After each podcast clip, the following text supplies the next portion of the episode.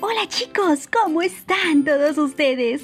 Llegó el momento de la hora de los niños. Acompáñame a una nueva aventura de la Biblia. Comencemos. José, gobernador de Egipto. Amiguitos, continuamos con la historia de José. Dos años después, el rey de Egipto tuvo un sueño. En el sueño, él se veía de pie junto al río Nilo. De pronto, vio que del río salían siete vacas gordas y muy hermosas, las cuales se ponían a comer el pasto que había a orillas del río.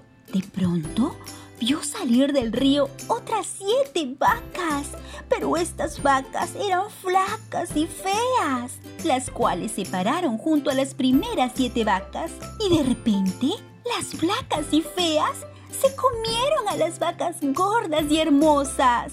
En ese momento, el rey se despertó, pero volvió a dormirse y tuvo otro sueño. Soñó que de un mismo tallo brotaron siete espigas verdes y llenas de trigo. Tras ellas brotaron otras siete espigas sin trigo y marchitadas por el viento del desierto. Y las espigas secas se tragaron a las verdes y llenas de trigo.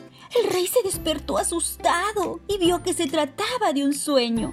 Sin embargo, al levantarse estaba tan preocupado que mandó a llamar a todos los magos y sabios de Egipto. Les contó su sueño, pero ninguno pudo decirle lo que significaban. De pronto, el jefe de los coperos se acordó de José y le dijo al rey. Oh, soy un malagradecido, mi señor. Recuerda que una vez usted se enojó conmigo y con el jefe de los panaderos y mandó que nos encerraran en la cárcel? Estando allá, una noche los dos tuvimos un sueño y allí en la cárcel estaba con nosotros un joven hebreo que ayudaba al capitán de guardia. Le contamos nuestros sueños y él nos dijo lo que significaban. Él predijo que después de tres días usted mandaría llamar por mí para devolverme mi puesto de copero y que el jefe de los panaderos sería colgado. Y dicho y hecho, usted me devolvió mi cargo y al otro mandó que lo colgaran. Entonces el rey mandó a llamar a José y de inmediato lo sacaron de la cárcel. Luego lo afeitaron, lo cambiaron de ropa y se presentó ante el rey. El rey al verlo le dijo, Tuve un sueño y nadie puede decirme lo que significa, pero me han dicho que en cuanto oyes un sueño, sabes su significado.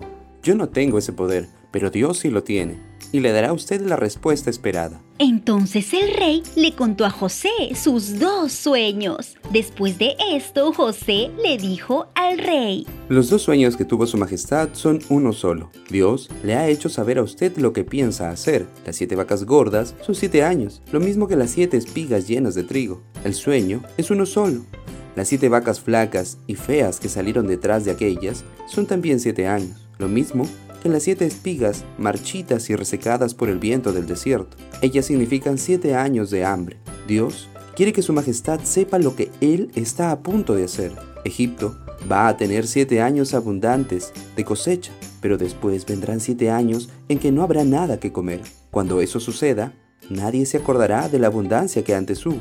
Habrá tanta hambre que acabará con el país. Su Majestad tuvo el mismo sueño en dos formas distintas. Y eso significa que Dios ha decidido hacerlo y lo va a hacer muy pronto. El faraón se asustó mucho, ya que tenía mucha preocupación por la interpretación que había hecho José.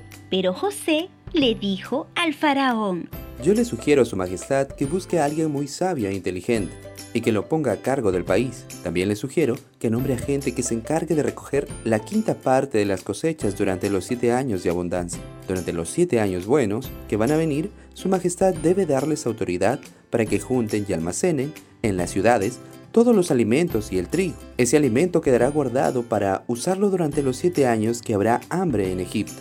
Así el país no quedará arruinado por el hambre. El rey y sus consejeros estuvieron de acuerdo en que el plan de José era bueno y el rey le dijo, En ningún lado vamos a encontrar a nadie más sabio e inteligente como este joven. Dios te ha dado a conocer todo esto y eso quiere decir que no hay nadie tan sabio e inteligente como tú. Por eso, a partir de este momento, quedas a cargo de mi palacio y de todo mi pueblo. Todos en Egipto tendrán que obedecerte. Solo yo tendré más poder que tú, porque soy el rey. Después el rey se quitó el anillo que usaba para sellar sus cartas y se lo puso a José. Luego ordenó que lo vistieran con ropas de lino fino y que le pusieran un collar de oro y nombró a José gobernador de Egipto. Cuando ocurrió todo esto, José tenía 30 años y tal como lo dijo, durante siete años hubo abundante alimento en todo Egipto, tanto como la arena del mar, que no se podía contar. Antes de que llegaran los años de escasez, José se casó con Asenat y tuvieron dos hijos, Efraín y Manasés. Y tal como había anunciado, a los siete años de abundancia siguieron siete años de escasez. Y aunque en los demás países había hambre, en Egipto no faltaba el alimento. Cuando comenzó a sentirse el hambre en Egipto, los egipcios fueron a pedirle al rey que les diera de comer. Entonces José abrió los almacenes y empezó a vender trigo a los egipcios. Era tanta la escasez de alimentos que de todos los países iban a Egipto para comprar alimento. Pero ¿sabes qué ocurrió? ¿Quieres saber más? Entonces no te pierdas nuestro próximo episodio. Ahora no te olvides descargar nuestro cuadernillo de actividades, el cual está disponible en la caja de la descripción. Recuerda seguirnos en nuestras redes sociales, suscríbete y activa la campanita para que no te pierdas ninguno de nuestros videos. Nos vemos en una próxima historia. ¡Hasta pronto!